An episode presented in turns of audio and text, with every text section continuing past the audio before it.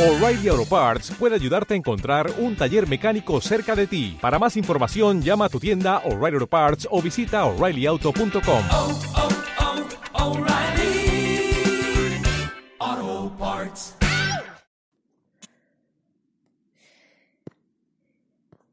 Estamos adentrándonos, estamos oliendo ya el periodo de renta. Bueno, probablemente cuando se cuelgue este podcast estaremos ya en periodo de renta. Parece mentira, pero ya hace un año de esto. Bueno, pues otra vez a la rueda, otra vez a empezar, decían los suaves. Y no quería empezar esta campaña sin hacer un podcast sobre la residencia fiscal en nuestro país, ya que estos últimos años han sido y siguen siendo muy polémicos, debido a que muchos youtubers han decidido irse a vivir a Andorra. Por todo ello, en el podcast de hoy vamos a ver concepto de residencia fiscal, que no es otra cosa que dónde tributo. ¿Qué define dónde tributo? ¿Cómo sé yo dónde tributo? ¿Qué dice la ley sobre el tema? Vamos a hablar de los youtubers y Andorra. Vamos a hablar de los paraísos fiscales y, claro, vamos a mirar su tributación. Vamos a ver si puedo ser residente fiscal en dos países. Si es así, ¿qué es lo que pasa? ¿Cómo se resuelve? ¿O es que se paga dos veces? Parece un tema sencillo, pero vamos a tocar muchos palos y todos muy interesantes. Tenemos un buen podcast, amigos y amigas. Hola a todos, mi nombre es Patricia Navarro y os hablo desde el Gabinete Económico y Fiscal de Javier Navarro.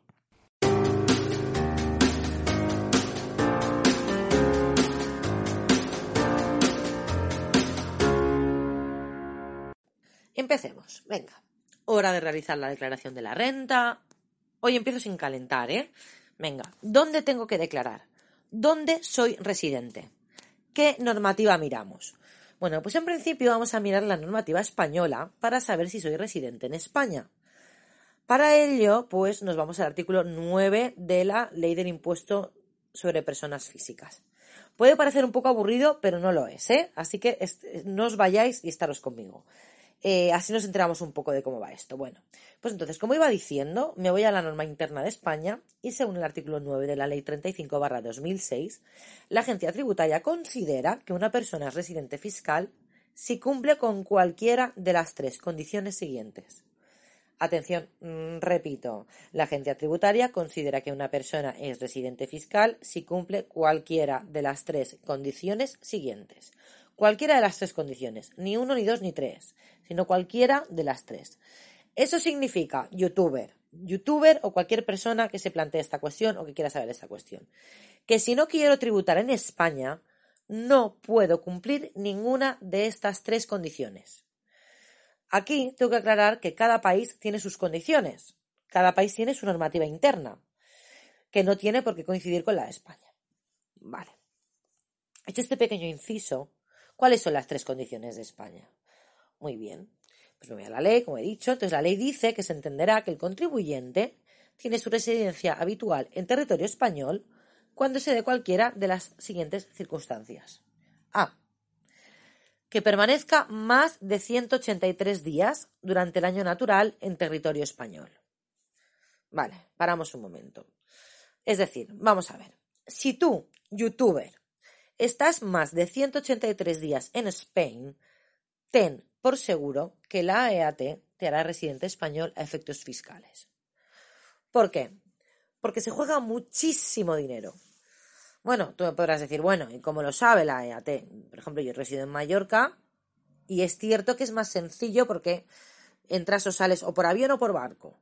Si se piden todos los billetes, bueno, y ya lo tienes.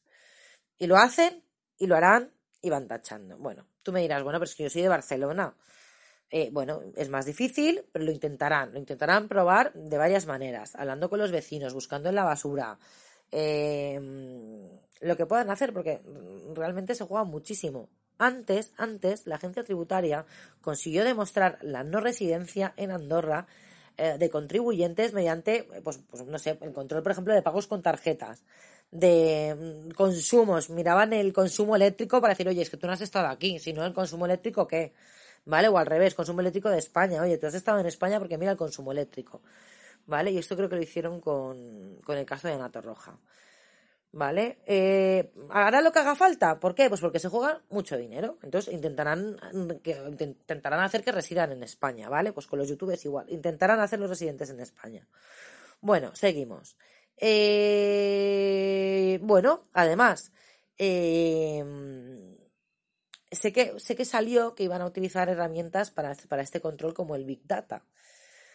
Pero bueno, uh, anécdota 1 del momento podcast. Eh, creo que no sé si eran que estaban jugando, creo que la mítica serie del juego del calamar. Bueno, pues estaban jugando, estaban jugando al juego, ¿no? Y estaban jugando en directo. Entonces, ¿qué pasó? Que hubo un apagón en Andorra. Y uh, se vio perfectamente quién se había quedado sin conexión, lo cual significaba que estaba viviendo en Andorra, y quién, aun teniendo la residencia fiscal en Andorra, no se le quitó la conexión con lo cual se podría presumir que estaba residiendo en España. Fin de la anécdota. Todo esto lo va a utilizar. O sea, lo que quiero decir es que en estos momentos, tener por seguro que en estos momentos hay un inspector de Hacienda contando los días en el calendario para saber si estáis residiendo en España. Bueno, luego ya está el tema de las horas, que si llegó el día, eh, eh, el día que hace 183 al, eh, a las 15, si esto cuenta. Bueno, el tema de las horas no está regulado, pero no, no vamos a jugárnosla tanto. Vale, entonces, dicho esto, la ley dice que permanezca más de 183 días en territorio español. Muy bien. Y el artículo continúa de la siguiente manera. Esto lo hemos comentado, stop, muy bien. Eh, para determinar este periodo de permanencia en territorio español se computarán las, las ausencias esporádicas. Ahora veremos qué se refiere con ausencias esporádicas. Salvo, salvo, dice el artículo, que el contribuyente acredite su residencia fiscal en otro país. Ahora veremos cómo la acredita. Y sigue. En el supuesto de países o territorios considerados como paraíso fiscal, la Administración tributaria podrá exigir que se pruebe la permanencia en este durante 183 días en el año natural. Vale. Lo que está diciendo es que si eres residente en España, las ausencias esporádicas que tengas se computarán como residente en España, a no ser que me acredites que eres residente en otro país. Perdón. Entonces, um, ahora, ahora iremos más a las ausencias esporádicas. Pero antes de eso, pregunta. ¿Cómo acreditamos que somos residentes fiscales en otro país? Bueno, pues lo acreditamos presentando un certificado de residencia fiscal expedido por las autoridades fiscales. Es decir, el Rubius o Vegeta irán a la EAT andorrana y le dirán, por favor, dame el certificado de que soy residente fiscal en Andorra. Y se lo darán. Ahora sí, Ausencias esporádicas, que hemos dicho que lo que está diciendo es que si eres residente en España, las ausencias esporádicas que tengas se computarán como residente en España, a no ser que acredites que eres de otro país. Muy bien. Entonces, eh, ¿qué se considera una ausencia esporádica? Es decir, me voy a ver a mi prima en Londres 10 días, ¿es una ausencia esporádica? ¿Un mes? ¿Es una ausencia esporádica? ¿Qué delimita lo que es esporádico o no? Bueno, pues no voy a profundizar mucho en este tema, pero sí quiero comentar la sentencia del Tribunal Supremo, en el que el tema de las ausencias esporádicas, ya que no se ponían de acuerdo la Administración Tributaria y el Tribunal Supremo. ¿Qué pasó? Eh, ¿Por qué os cuento el caso? ¿Vale? Curioso. Que un chico beneficiario de una beca se va a Perú.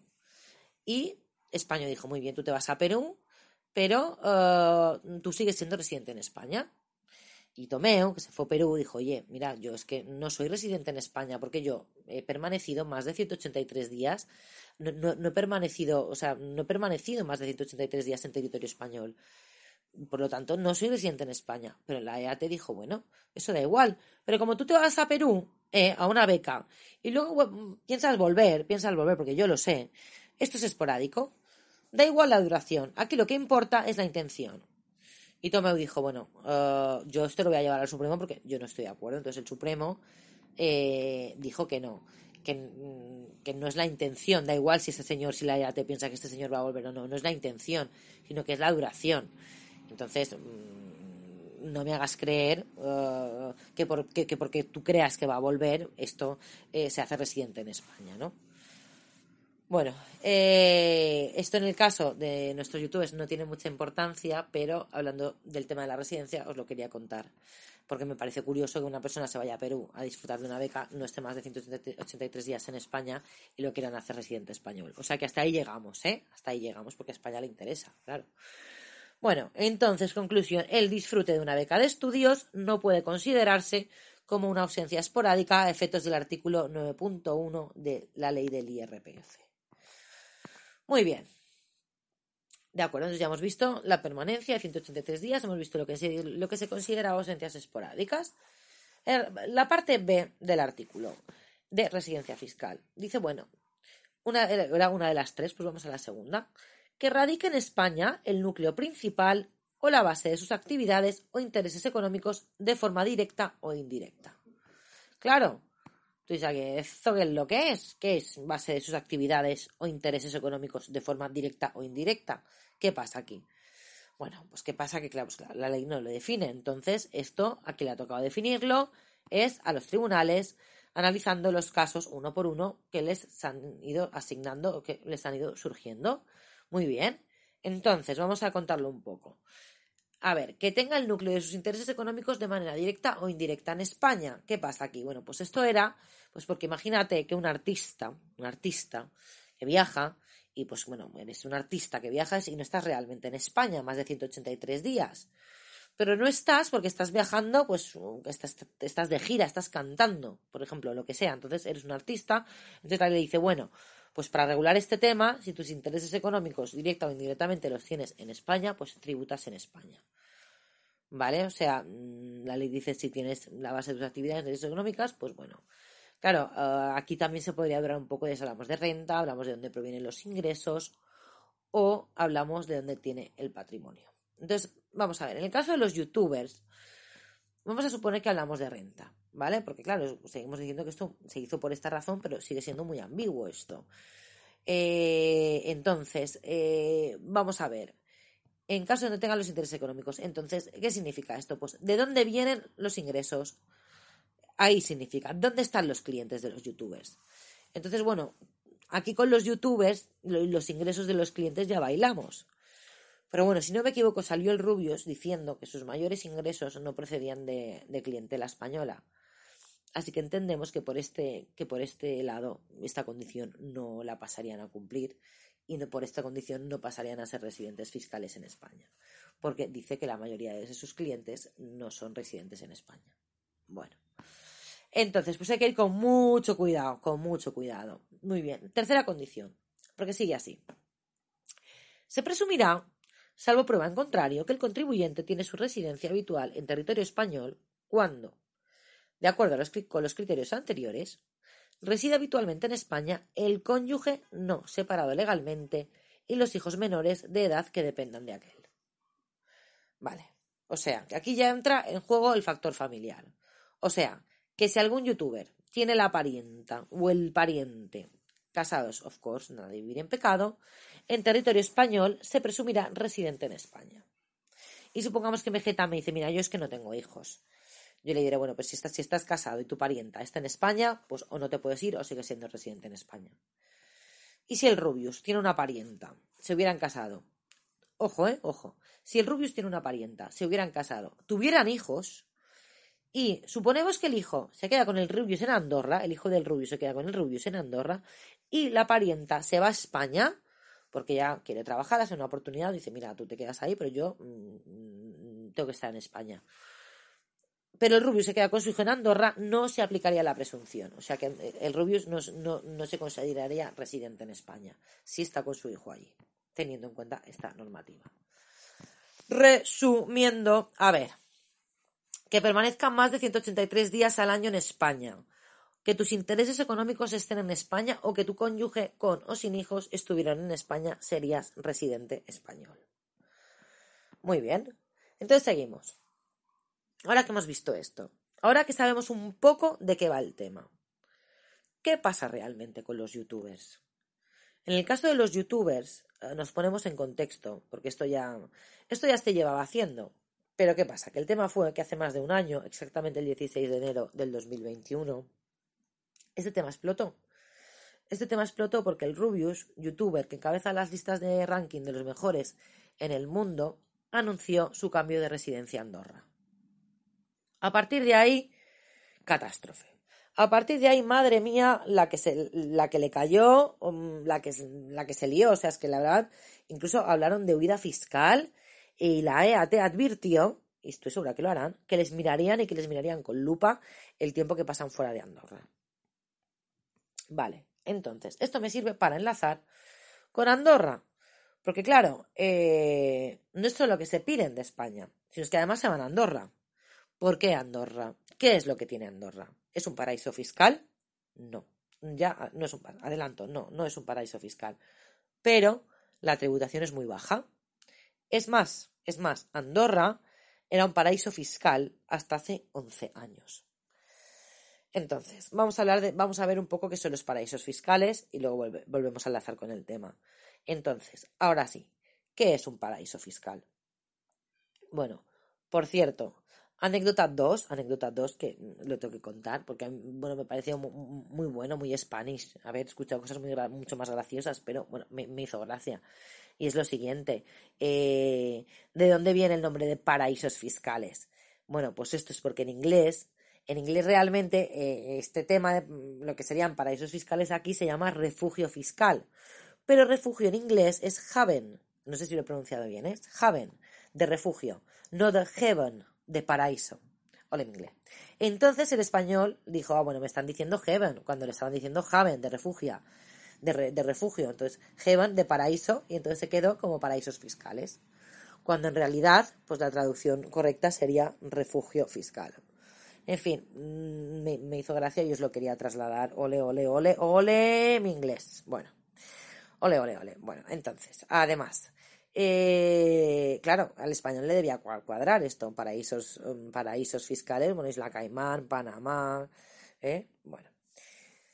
Entonces, vamos a ver por, vamos a ver, por partes. Eh, los paraísos fiscales tienen las siguientes características, rápidamente. Baja o nula tributación. Falta de transparencia. Falta de intercambio efectivo de información. E inexistencia de actividad económica sustancial en su jurisdicción. Claro, en tema de la baja o nula tributación, claro, solamente unas islas con poca infraestructura, porque no necesitan mucho dinero, pues solo unas islas pueden mantener esto. Los pocos ingresos eh, por impuestos eh, pues a día de hoy, por ejemplo, a día de hoy, por ejemplo, algunos, algunos ejemplos de paraísos fiscales son las Islas Vírgenes en Estados Unidos. Parece que este es muy preferido, además. Eh, luego también está Panamá, las Islas Queman. Bueno, entonces, hemos dicho que Andorra, seguimos, mm, ya lo he contado un poco, hemos dicho que Andorra no es un paraíso fiscal desde el 10 de febrero del 2011. Si a día de hoy, si a día de hoy fuera un paraíso fiscal, y esto es importante, no perderían su contribución de contribuyentes en el IRPF, ni en el periodo en que se efectúe el cambio de residencia, ni en los cuatro impositivos siguientes. ¿Vale? O sea que si, mm, si hubiera sido, si fueran para, o sea, hasta, hasta dentro del periodo cuando te cambias, hasta cuatro años más, no se consideraría que eres residente fiscal en Andorra, ¿vale? O sea, eso es lo que, es lo que llaman una especie de cuarentena. Bueno, pues volviendo al tema. Eh, Andorra, como hemos, eh, hemos dicho, paraíso fiscal, muy bien. ¿Tiene baja tributación? Sí. Eh, ¿Cuánto baja? Venga, ejemplos. En el impuesto de sociedades, bueno, el impuesto de sociedades es, es, una fiesta. En España el tipo impositivo es del 25. Ole, ole. En Andorra es del 10. los dividendos están exentos. Esto ya es, ya, os hablaré de los dividendos. Ya bajaros. Bueno, ya, ya, ya os contaré el tema de los dividendos. Bueno, en cuanto, en cuanto al IRPF, otro fiestón. Bueno, o sea, no, fiesta no, festival, eh, ya que beneficia a las rentas más altas. Y tú me dirás, bueno, entonces si Andorra tiene esta baja tributación, ¿por qué? Mm, ¿Cómo fue que dejó de ser un paraíso fiscal? Bueno, pues dejó de ser un paraíso fiscal porque se, se firmó un intercambio de información en el 2010 y en el 2016 se firmó un convenio de doble imposición. Un convenio de doble imposición eh, simplemente es un tratado que dice dónde pueden tributar las cosas. Es decir, no te dice cuánto tributan, cuánto tributan lo decide cada país, pero sí que dice cómo se resuelve, quién, quién se lleva el pastel, quién se lleva el pastel de los ingresos, ¿vale?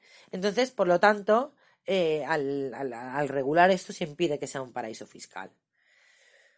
También tengo que decir que eh, ahora realmente no se les llama paraísos fiscales. Ahora somos mucho más modernos y lo llaman jurisdicciones no cooperativas. Y esto, esto ha salido en la nueva normativa, que ya tardaba en salir en este podcast, del 11 de julio de medidas de prevención y lucha contra el fraude fiscal, que ya os he hablado y lo conocéis en los últimos podcasts, que la nombro seguro. Sí, sí, sí, sí, sí. Vale. Entonces, eh, ahí voy a dejar mm, voy a dejar la pregunta en el aire de si puede volver a ser Andorra un paraíso fiscal. Ahí dejo, ahí dejo la pregunta porque esto sí quedaría para otro podcast. Entonces, no hemos acabado, queda bastante, pero aprovecho para comentar que este podcast es orientativo y no vinculante. Si necesitáis realizar una consulta contable o fiscal, debéis dirigiros siempre a un profesional debidamente cualificado. Podéis contactar con nosotros a través del correo electrónico info arroba javiernavarrovic, acabado en vic, h.com o llamando al 971 075 065. Vale, entonces, dicho esto, eh, hemos hablado de Andorra y hemos hablado de España. Lo que nos lleva a la siguiente pregunta que ya he, dejado, ya, lanzado al principio en la introducción. ¿Se puede ser residente fiscal en dos países?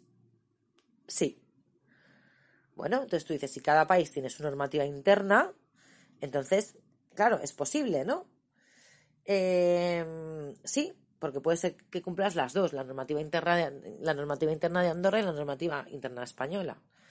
Entonces, bueno, en el caso en el que estamos, en el caso de Andorra, la normativa de los andorranos es una copia en catalán de la normativa española. Y los youtubers residen en Andorra más de 183 días.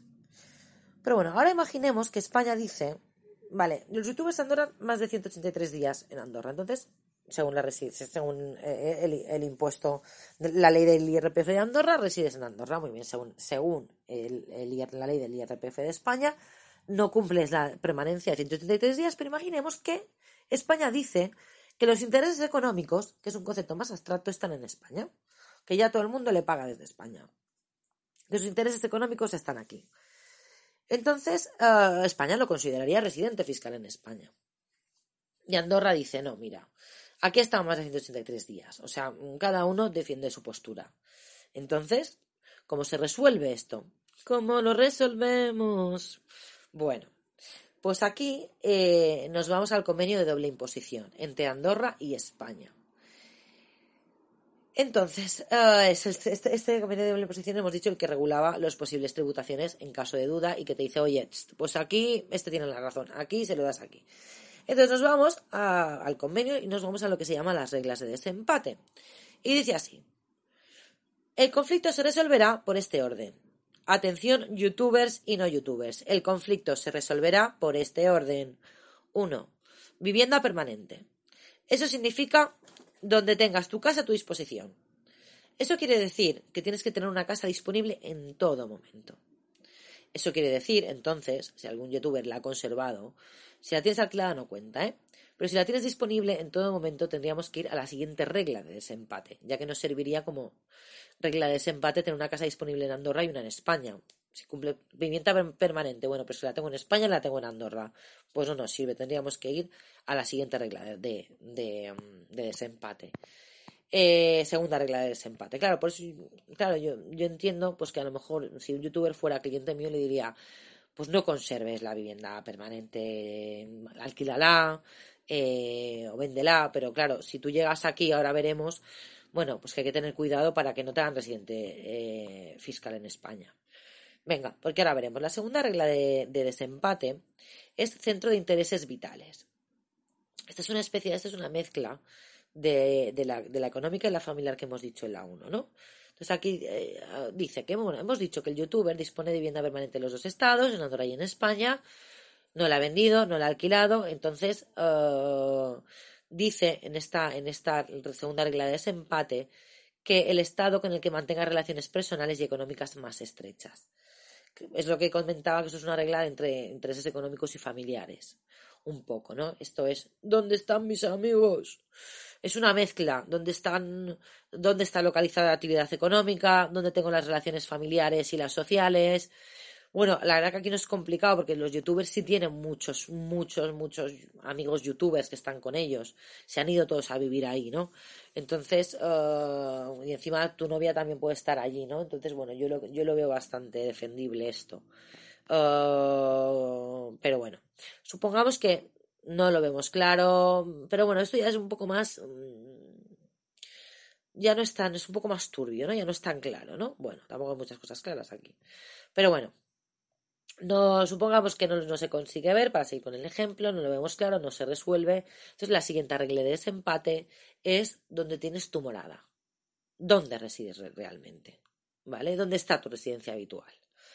Vale, no hay mucho más que comentar. Imagínate que esto no lo resuelve. Vamos a la cuarta regla de desempate, que sería la nacionalidad española. Muy bien, pues resides en España. No hay que llegar ahí, no hay que llegar ahí. Pero imaginamos que por lo que sea tampoco se resuelve. No, que no se resuelve. Aquí ya en principio estaría resuelto, pero imaginamos que no se resuelve. Hay la, la quinta y última norma de desempate, que es acuerdo entre ambos estados. Entonces, que bueno, no podemos aplicar ninguna de las anteriores, ¿por qué no? Pues bueno, pues nos sentamos y lo acordamos.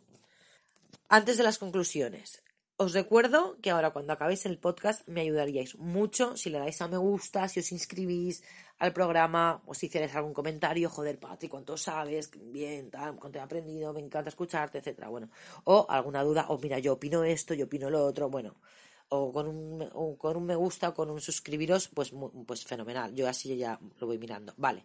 Conclusiones. Ahora sabemos que si estás más de 183 días permaneciendo en España, o el núcleo de tus intereses económicos están en España, o tu pariente o parienta y tu hijo residen en España, tú eres residente en España a efectos fiscales. Ahora ya sabemos que puedes estar considerado como residente fiscal en dos países a la vez, y para ello aplican unas normas de desempate para ver quién se queda con el pastel. Ahora ya sabemos que Andorra no es un paraíso fiscal al obtener intercambio de información, o mejor dicho, no es, no es una jurisprudencia no cooperativa. Ahora ya sabemos qué es lo que se considera o lo considerado un paraíso fiscal. Dicho esto, antes de despedirme y daros las gracias, la frase del podcast de hoy es si te levantas temprano, trabajas a destajo y pagas tus impuestos, te irá bien, siempre y cuando encuentres petróleo.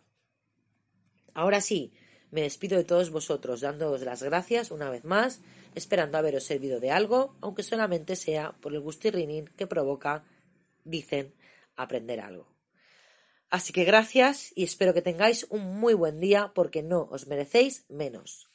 Saludos, dale a menusca, inscribirse, dale a me gusta, inscribirse. Gracias. Podéis localizarnos a mí, Patricia Navarro, o a cualquier persona del equipo a través del teléfono 971 075 065.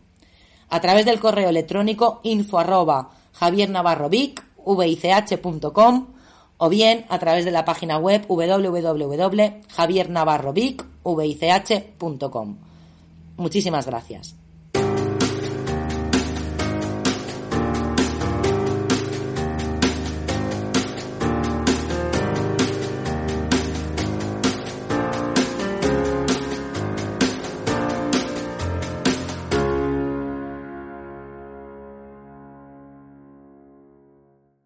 Worked hard for what you have your money, your assets, your 401k, and home. Isn't it all worth protecting? Nearly one in four consumers have been a victim of identity theft.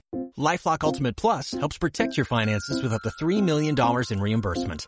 LifeLock alerts you to identity threats you might miss. And if your identity is stolen, your dedicated US-based restoration specialist will work to fix it. Let LifeLock help protect what you've worked so hard for. Save 25% off your first year on LifeLock Ultimate Plus at LifeLock.com slash aware. Terms apply.